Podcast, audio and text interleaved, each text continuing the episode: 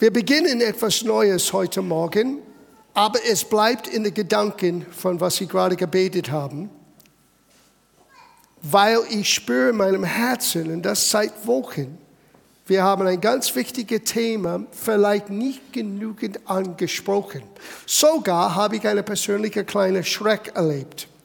Ich bin zurückgegangen in meine Notizen. Ich kann in meinen Computer zurückgehen auf das Jahr 2000. Das heißt, 15 Jahren zurück kann ich schauen und sehen, was habe ich gepredigt, wo, ganz genau.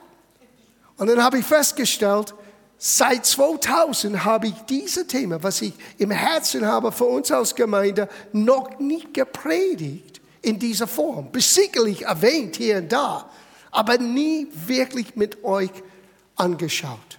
Und so, wir beginnen heute Morgen mit diesem Thema, die Autorität des Gläubigen. Gott hat uns ausgestattet mit Vollmacht und Macht. Und wir müssen beginnen, in unser eigenes Leben zu sehen, wie Gott es sieht. Was wir haben, was wir sind, was wir tun können wegen Jesus. Ja, ich werde nie vergessen, es war schon für fast 35 Jahren. Es war in 1982 und es war mein erstes Mal, wo ich Dr. Lester Summerall gehört habe. Dr. Summerall, er ist, glaube ich, in 2005 zum Herrn gegangen. Ich glaube, er war derselbe Jahrgang als mein Vater, vielleicht ein Jahr älter. Mein Vater ist in 1918 geboren, fast vor 100 Jahren. Und Lester hat ein langes Leben gelebt und vieles mit Gott erlebt. Ich würde sagen, er war ein richtiger Vater im Leib Christi und ein richtiger Apostel des Glaubens. Seine Verbindung mit großen Männern wie Smith Wigglesworth zum Beispiel hat unsere Generation etwas gegeben, was wir hätten vielleicht nie empfangen können ohne solche Menschen wie Lester. Und Dr. Summerall, das erste Mal, was ich gehört habe von ihm, werde ich nie vergessen. Er hat diese Aussage gemacht. Er sagte, wenn Menschen die ersten drei Kapitel in Gottes Wort nicht richtig verstehen, dann das ganze Bibel bleibt ein Buch mit sieben Siegeln ein verschlossenes Buch, ein Geheimnis. Warum ist die Welt so, wie es ist? Warum tut Gott scheinbar Dinge und manchmal auch nicht Dinge? Und warum ist so viel Böse in der Welt? All diese großen Fragen, die wir alle erleben, wenn wir Menschen vielleicht über Jesus erzählen, die sagen immer gleich, ja, wenn Gott ist gut, wenn Gott so liebevoll ist, warum ist die Welt so, wie es ist? Und die Antworten auf diese großen Fragen sind in die ersten drei Kapitel von 1. Mose zu finden. Und wenn wir reden von Autorität, dann wir müssen uns fragen, wozu brauchen wir das? Ich meine, wenn Gott souverän ist, dann ist das sowieso que sera, sera. Was wird sein, wird sein, oder? Aber Jesus brachte ein anderes Bild in Bezug auf unser himmlischer Vater für uns. Er sagte so zum Beispiel, bete, dass der Wille Gottes geschehe auf ihn, wie es ist im Himmel. Sieh, wenn alles läuft nach Gottes Wille, warum sollten wir überhaupt beten? Wozu? Und doch wir sehen in die ersten drei Kapitel, warum unser Gebetsleben so wichtig ist. Warum es so wichtig ist, dass du und ich manchmal in der Riss stehen und im Gebet, sei es für das Land, sei es für die Christen, sei es für unsere Familie oder unsere Arbeit, dass wir lernen, unsere Stellung anzunehmen. Gott schenkt uns eine Stellung. Gott gibt uns, man könnte sagen, eine gewisse Plattform in Christus. Aber wenn wir das Feld nicht behalten, das ist, was Paulus sagte, wir kommen später dorthin, wo Paulus sagte, wenn du alles getan hast, was du tun sollst, dann bleib stehen. Guten Morgen. Der Feind möchte, dass du zurückträgst. Der Feind möchte, dass du aufgibst. Der Feind möchte, dass du links und rechts. Ich rede von der Feind heute Morgen. Ich werde sogar genau von unserem Feind reden heute Morgen. Ziemlich heikel. Zweiter Sonntag in einem neuen Jahr. Lass uns das anschauen in 1. Mose. Weil wenn du beginnst in 1. Mose zu lesen, in Kapitel 1, du wirst sehen, dass Gott alles geschaffen hat und mit jeder Stufe von der Schöpfung, du liest Folgendes. Und Gott sah und Gott sagte, es ist gut. Gott sah, was er geschaffen hat. Mit jedem Tag ist Neues entstanden. Und dann Gott sagte, es ist gut. Und dann kommen wir zu dem sechsten Tag, wo Gott die Krönung der Schöpfung geschaffen hat. Du und ich. Durch Adam und Eva. Der Mensch wurde geschaffen. Und wisst ihr, was Gott dort sagt?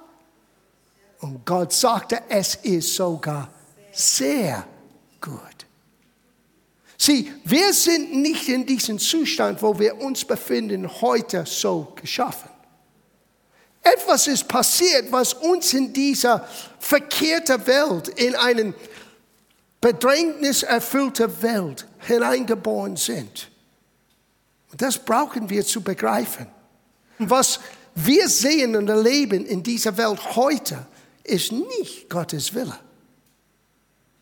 Sogar Johannes, der Apostel, sagte, die ganze Welt liegt in Dunkelheit.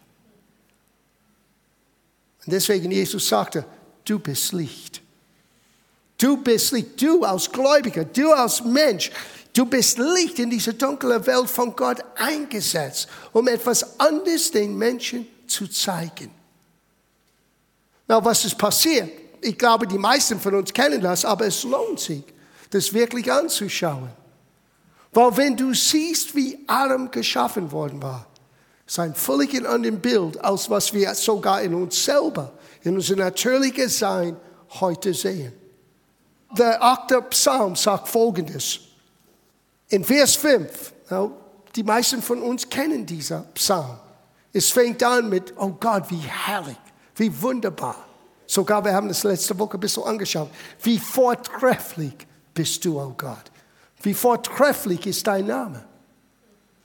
Und David sagte, wenn ich alles anschaue, wenn ich die Sterne und Sonne und Mond anschaue, was bin ich, dass du an mich denkst?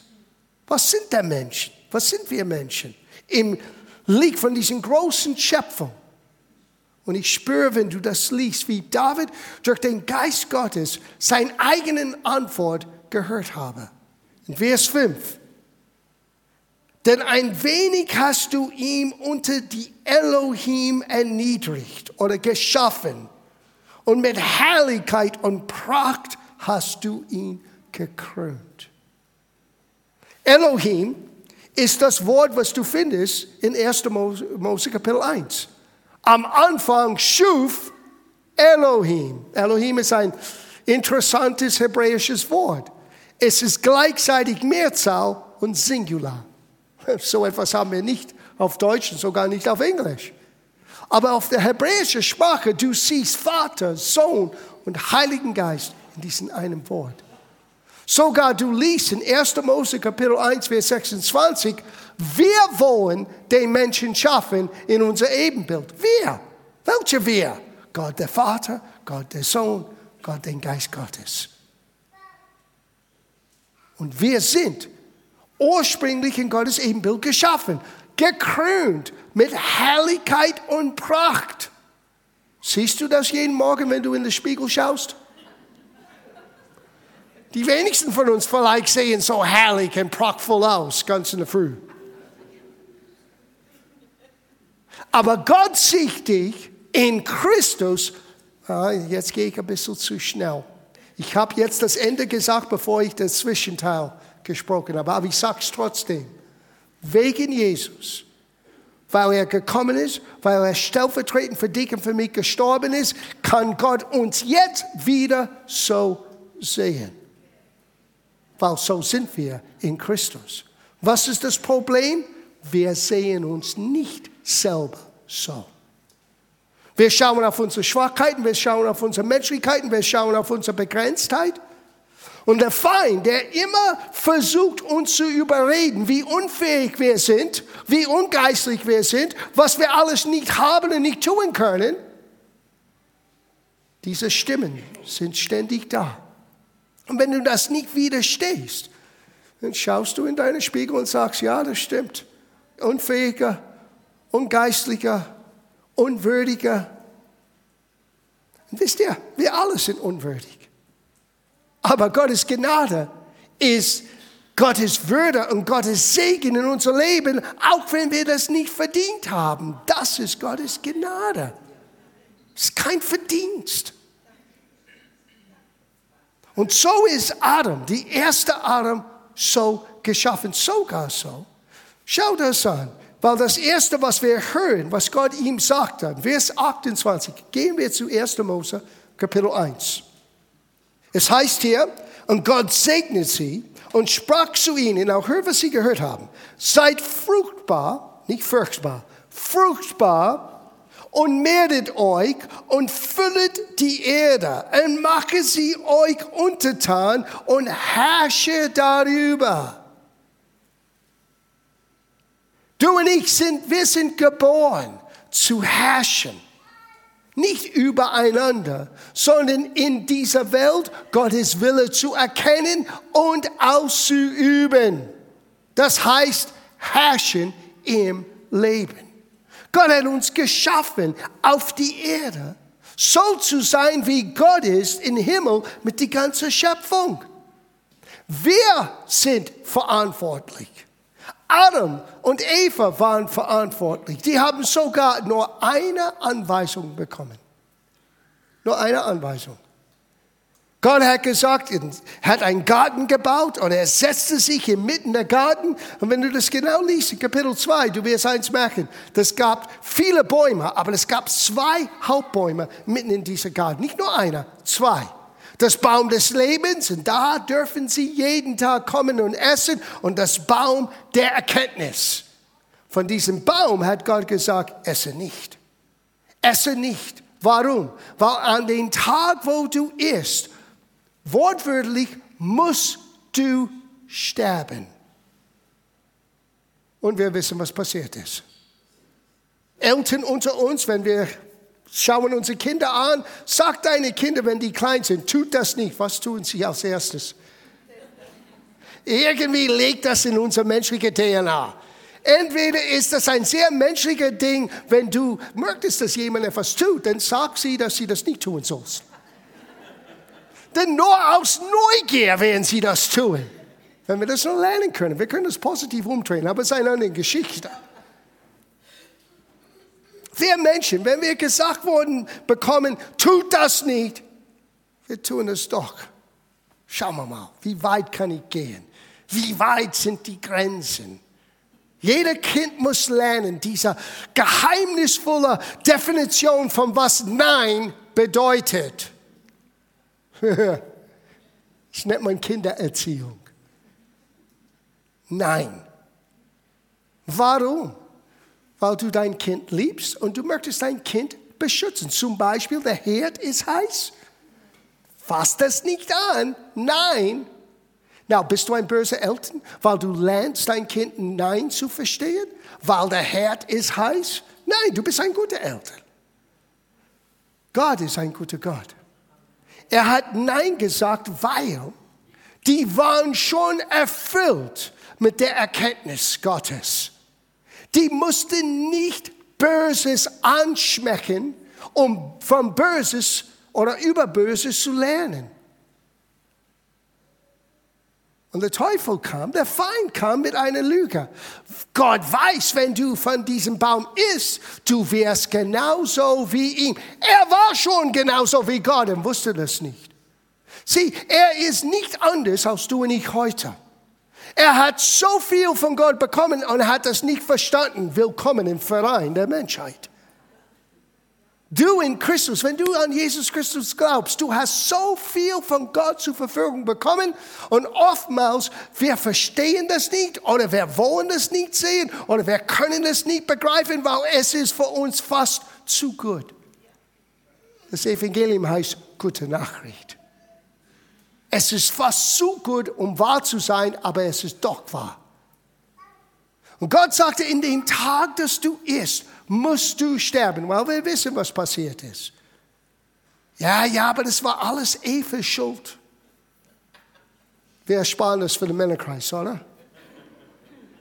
Nein, nein, ich sage euch ganz ehrlich, wenn du das genau liest, Adam war nicht weit, weit weg und hat irgendetwas anderes getan. Adam stand neben Eva. Adam hat das alles mitbekommen und als Eva sagte, well, vielleicht hat das Schlange doch recht, Adam dachte, ja, vielleicht schon, gib's her. Adam hat mit diesem Tat alles weggeworfen, was Gott ihm anvertraute.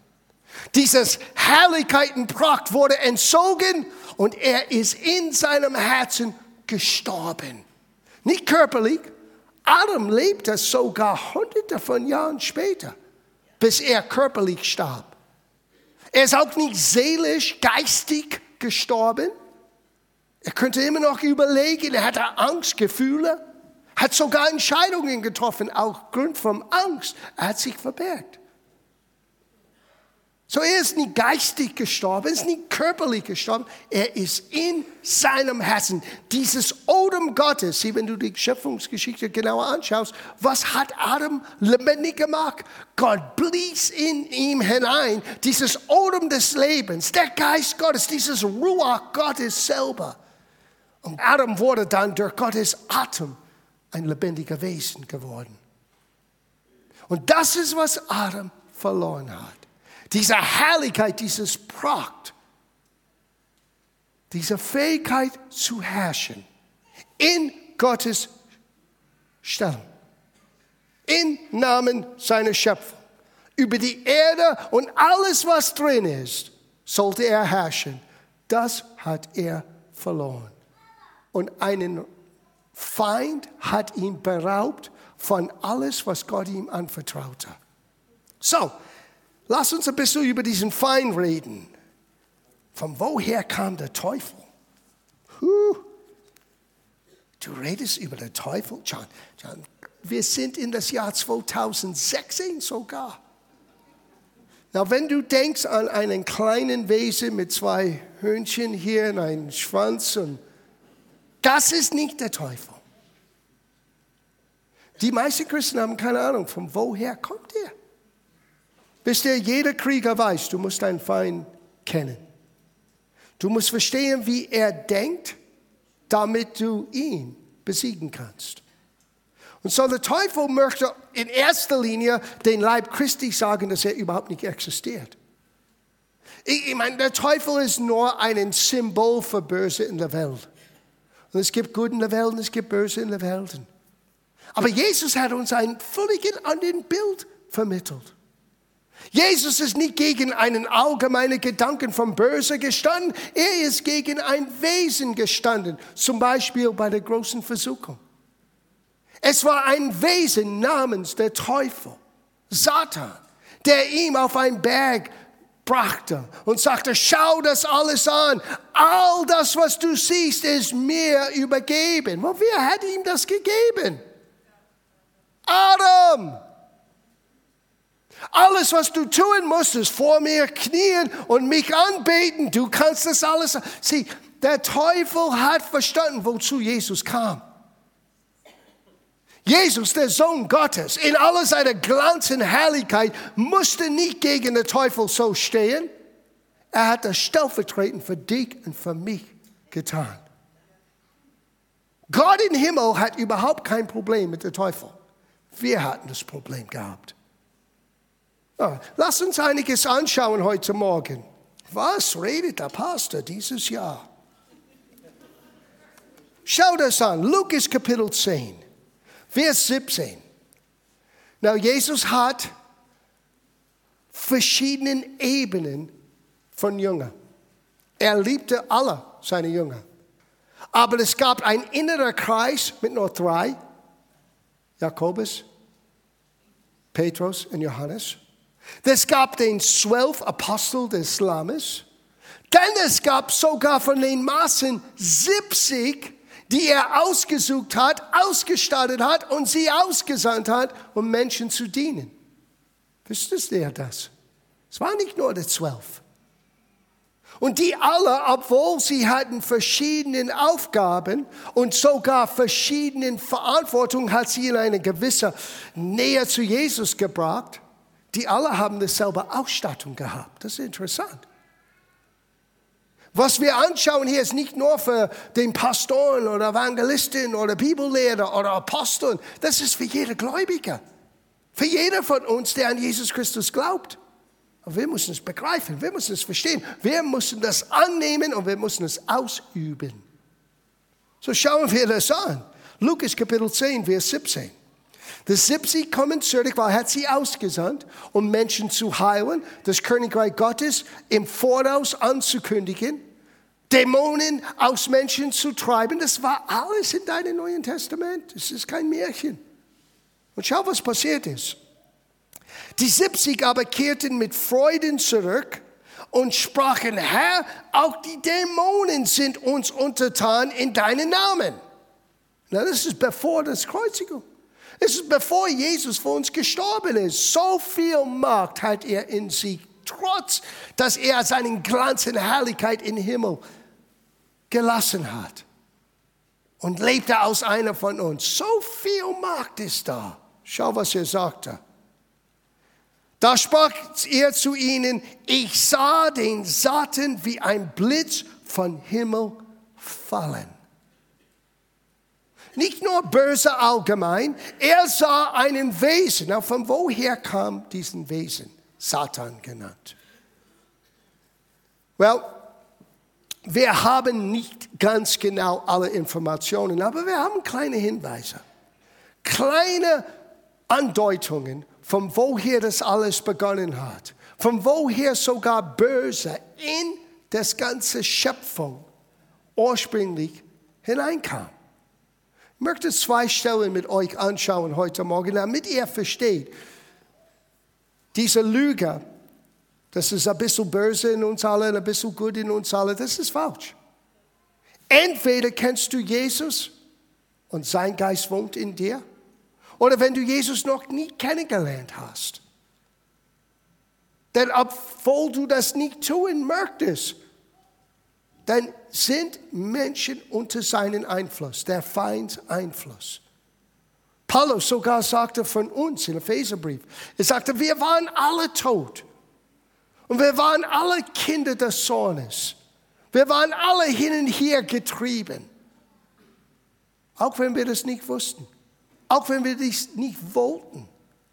Wir waren schutzlos geboren.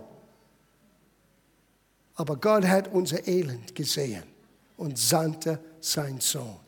Und jetzt sendet Gott uns sein Wort. Und wenn wir bereit sind, sein Wort, das Evangelium anzunehmen, nicht nur verändert er uns, er gibt uns Macht und Vollmacht über den Feind und alles, was er auf die Erde brachte durch Adams Übertretung. Das, ihr Lieben, ist das Evangelium. Jesaja sagte folgendes: Jesaja 14, schau das an mit mir. Plötzlich, Jesaja redet von jemandem, der im Himmel gewesen war. Und er nennt ihn sogar Morgenstern. Wir übersetzen das mit in der lateinischen Sprache Luzifer. Morgenstern. Now, Jesus ist Gottes Morgenstern. Aber dieser Wesen, von wem wir hier lesen werden, wurde scheinbar in ein Stück seinen Ebenbild geschaffen, genauso wie wir in Christus Ebenbild neu geschaffen sind. Und hör, was, das, was Jesaja sagte über diesen Morgenstern. Wie bist du von Himmel herabgefallen? was haben wir gerade gelesen, was Jesus sagte? Ich habe Satan gesehen, wie er von Himmel auf die Erde fiel. Wie bist du von Himmel herabgefallen, du Morgenstern? Wie bist du zum Boden geschmettert, der du die Völker niederstreckest? Und doch haltest du dir in deinem Herzen vorgenommen, ich will zum Himmel emporsteigen und meinen Thron über die Sterne Gottes erhöhen und mich niederlassen auf dem Götterberg in äußersten Norden. Ich will über die in Wolken gehüllten Höhen emporsteigen, dem Allerhöchsten gleich sein. Aber was er nicht berechnet hat, ist, dass Gott sagte, no, wirst du nicht. Und der nächste Satz, ja, zum Todesreich fährst du hinab in die tiefste Grube. So, wir sehen hier, dieses Morgenstern hat irgendwann gesagt, wait a minute, ich werde dort sitzen, wo Gott sitzt. Ich werde herabsteigen, wo Gott ist. Ich werde gleich mit Gott sein. Gott sagte, no. Du bist ein geschaffenes Wesen. Das heißt, du bist nicht auf derselben Ebene. Vielleicht ein bisschen niedriger, aber nicht dasselbe. Deswegen heißt es, der Mensch wurde ein bisschen niedriger als Elohim. Er ist die Original, wir sind die Copy. Schauen wir das an. Es gibt noch eine Stelle. Es sind mehrere, aber die sind die zwei Hauptstellen in Hesekiel. Prophet Hesekiel, Kapitel 28, Vers 14. Hier, Hesekiel sieht jemand, ein Wesen, und sagt es, du warst ein Gesaubter, ein schützender Cherub. Ich habe dich gesetzt auf dem heiligen Berg Gottes und du wandelst mitten unter den feurigen Steinen. Du warst vollkommen in deinen Wegen von dem Tage deiner Erschaffung an, bis Missetat in dir gefunden wurde. So, du hast diesen alten philosophischen Gedanken, die man direkt ansprechen muss. Wenn Gott vollkommen gut ist, von woher kam Böses? Meiner Meinung nach, das ist die Entstehung. Er hat selber sich entschieden, aus einem gesaubten Cherub, in einer anderen Stelle, er war ein Erzengel. Es gibt nur Erwähnung von zwei anderen Erzengeln. Du hast Gabriel, Gottes Botschafter. Du hast Michael, Gottes Krieger. Und du hattest hier diesen Morgenstern. Und irgendwann, scheinbar war er so cool, er ist so schön, so herrlich geschaffen. Er widerspiegelt sogar den Sohn Gottes selber. Dass eines Tages er dachte, wait a minute, ich kann das ganze Schöpfung sogar besser als Gott selber regieren. Ich werde auf seinem Thron sitzen, ich werde seinen Platz nehmen. Boom, in ihm wurde Böses geformt. Ich glaube, diese zwei Hinweise helfen uns zu begreifen. Wenn wir reden vom Satan, wir reden von der Feind. Und wir reden von einem Wesen, der ewig existierte, der früher ursprünglich von Gott erschaffen worden war, vollkommen, schön, herrlich. Aber in ihm hat er erlaubt, Böses zu formen, indem er Gott widerstanden hat. Und er ist vom Himmel auf die Erde gefallen. Ach, ich wünsche mir, dass wir Zeit hatten. Du kannst es selber lesen. 1. Mose Kapitel 1, 1 und 1. Mose Kapitel 1, 2 sind zwei unterschiedliche Dinge. Am Anfang schuf Gott Himmel und Erde. Gott hat die Erde nicht wüst und leer, Tohu Wabohu, geschaffen. Etwas ist zwischen Kapitel 1, Vers 1 und Kapitel 1, Vers 2 passiert. Ich glaube, wir wissen, was es ist. Satan ist auf die Erde gefallen. Und die ganze Erde wurde plötzlich in Chaos. Die ganze Schöpfung sogar im Chaos. Der einzige Ort, wo Ordnung herrschte, war Gottes Thron selber. Und was tut Gott? er beginnt alles zu wiederherstellen. In Kapitel 1, Vers 2. Indem er Ordnung wieder in die Schöpfung reinbringt. Es ist schwer manchmal für Christen das zu verstehen. Es gibt Christen, die glauben, die Erde ist nur 6000 Jahre alt, weil wir haben nur ungefähr 6000 Jahre Geschichte zwischen Adams Fall und wo wir jetzt stehen. Das würde ich nicht bestreiten, aber wer weiß, wie lang das alles wüstenleer blieb. Aber Jesaja hat uns gesagt, Gott hat die Erde nicht Tohu Wabohu geschaffen, aber es wurde Tohu Wabohu. Was ist passiert? Den dritten Erzengel, der Morgenstern, stand auf und sagte, ich werde wie Gott sein. Ich werde in seiner Stelle in seiner Stellung regieren. Ich werde auf seinem Thron sitzen. Und Gott sagte nein und er ist vom Himmel auf die Erde geschleudert. Und Gott musste wieder alles Stück für Stück wiederherstellen. Wie lang dauert es? Wir wissen nicht ganz genau. Und bitte lass dich nicht abirren in langen Diskussionen, war es ein Tag von 24 Stunden oder nicht. Petrus sagte, ein Tag für Gott ist wie tausend Jahre, tausend Jahre wie ein Tag. Aber manchmal wir tun uns keinen Gefallen. Wir versuchen alles nach unserer Bibelerkenntnis zu erklären, was vielleicht wissenschaftlich ist schon bewiesen. Aber wir können Erklärungen finden. Ist alles hier. Na, warum habe ich einen ganzen Sonntagmorgen über den Feind benutzt zu reden? Weil es ist wichtig, wenn du in deiner Autorität stehen und leben sollst Du musst wissen, mit wem du, du zu tun hast. Schau das an mit mir. 1. Johannes Kapitel 3, Vers 8 wird uns sagen, warum es so wichtig ist. Dazu ist der Sohn Gottes erschienen. Wozu? Uns zu zeigen, wie sehr Gott uns liebt? Ja. Zum Kreuz zu gehen, für uns einen Preis zu zahlen, die wir hätten selber zahlen sollen, aber nicht zahlen können? Ja. Aber schau diese Gründe an, weil das ist einer der Hauptgründe, warum Jesus gekommen ist. Dazu ist der Sohn Gottes erschienen, dass er die Werke des Teufels zerstöre. Du sagst, aber John, das ist eine gute Frage. Gut, dass du das gestellt hast.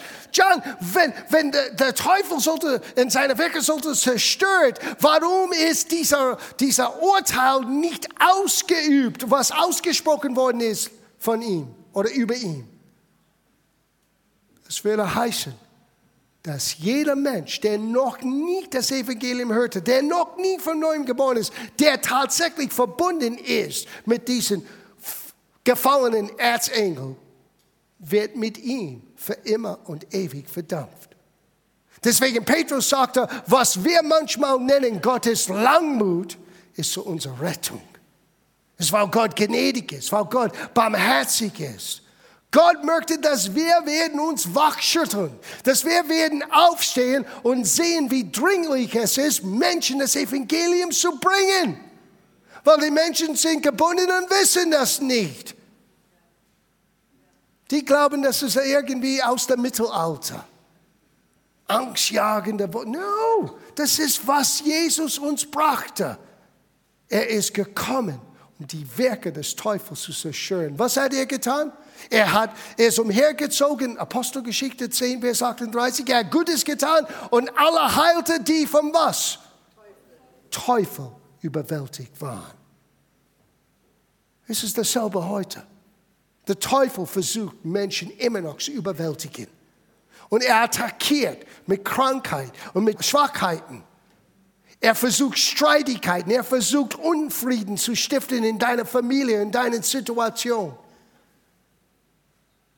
dem musst du widerstehen. Petrus sagte, fest im Glauben. Und er muss von dir, muss von dir flehen. Puh, was ist das Problem? Die meisten Christen glauben nicht, dass er existiert. Und er lacht sie kaputt. Wie kannst du jemand widerstehen, der du glaubst nicht, dass er existiert? Interessant. Ein letzter Gedanke, dann beten wir. Habt ihr mich trotzdem lieb? Ja. Gut. Römerbrief, Kapitel 5, Vers 17. Und hier sagt es alles. Hier, erklär, äh, hier sehen wir die Erklärung, dass der Mensch wurde geschaffen mit Herrlichkeit und Pracht in Gottes Ebenbild. Ausgestattet mit Macht, die Fähigkeit zu herrschen. Im Leben zu herrschen. Und er hat das alles verloren. Aber dann kam Jesus. Und am Kreuz hat er nicht nur einen Preis bezahlt, um uns Vergebung zu geben, nicht nur einen Preis bezahlt, damit wir, wenn wir sterben, in den Himmel kommen, dass wir nicht nur Gottes Kinder genannt sind. Er hat auch einen Preis bezahlt, um die Werke des Teufels zu zerstören. Dazu ist er gekommen. Und hör, was Paulus hier schrieb. Vers 17, Kapitel 5. Denn wenn infolge des Sündenfalls, das ist was Adam getan hat, als er gegen Gottes Wort Hochverrat gemacht hat, nicht nur ein kleines Sünde, es war Hochverrat. Tut das nicht, tu es trotzdem. Ausgestattet mit Pracht und Herrlichkeit, ich tue es trotzdem. Versteht ihr, wie tiefgehend das war? Die ganze Schöpfung ist mit ihm gefallen. Denn wenn infolge des Sündenfalls das einen der Tod zur Herrschaft kam durch den einen, Tod ist der letzte Feind über jeder Mensch. Du kannst versuchen, das zu verneinen. Du kannst versuchen, darüber nicht zu reden. Ich möchte nicht reden, aber irgendwann du wirst sterben. Sorry, Egal wie gut die medizinische Entwicklung ist, irgendwann dieser irdische Gefäß ist zeitlich zerbrechlich. Und irgendwann, es kommt zu einem Ende. In unserer Gesellschaft, wir wollen nicht darüber reden, aber so ist das. Aber der inwendige Mensch in Christus ist lebendig und wird erneuert vom Tag zu Tag. Das heißt, du bist jünger innerlich, als du, als du warst, als du zum ersten Mal sagtest, Jesus, ich möchte dich kennen. Ich bin innerlich 40 Jahre jünger, als ich damals war, obwohl ich äußerlich grau und alt bin. Und Paulus sagte, dieses äußere Mensch, er geht zugrunde, aber der innere Mensch, er ist ein neuer Tag für Tag. Es gibt ein innerer und ein äußerer. So, der Tod kam zu herrschen. Du kannst es nicht vorbeigehen. Der Tod kommt zum Herrschen. Und es ist alles durch den einen. Aber wie viel mehr werden die, welche den Überfluss der Gnade und der Gabe der Gerechtigkeit empfangen, im Leben herrschen durch den einen Jesus Christus. Du bist geboren, im Leben zu herrschen. Das heißt, in seinen Namen deine Stellung anzunehmen und zu sagen, nein, nicht mein Haus, nicht dieses Unruhe, nicht diese Krankheit, nicht dieses Mangel. All das hat Jesus zerstört, als er von den Toten auferstanden worden ist. Warum sehen wir das nicht automatisch? Weil all die Verheißung Gottes kannst du nur im Vertrauen, im Glauben annehmen. Und manchmal musst du wirklich bissig sein und sagen, das gehört mir, ich lasse das nicht locker. Schließ ab mit dieser letzten Aussage. Menschliche Religion möchte dich passiv machen. Que sera. Christentum wie wir das lesen im Gottes Wort, wird dich ausstatten mit Vollmacht und Macht, dir eine Stellung geben und sagen, jetzt solltest du im Leben herrschen. Das heißt, Gott kennen, das heißt, sein Wille für dein Leben auch erfahren und dann dein Leben geben für sein Wille. Das ist alles aktiv, das ist etwas, was du im Gange setzen musst. Und es fängt an mit einer Grundsatzentscheidung für jeder Einzelne von uns. Gib den Teufel keinen Platz, keinen Raum, hat Paulus gesagt. Warum? Weil wenn du ihm Raum gibst, er nimmt das. Die Entscheidung liegt bei dir.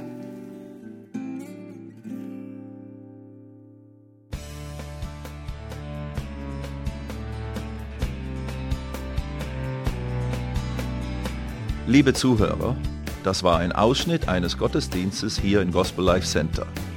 Auf unserer Website www.gospellifecenter.de können Sie die Notizen für diese und andere Predigten nachlesen und sich über die Arbeit von Gospel Life Center informieren.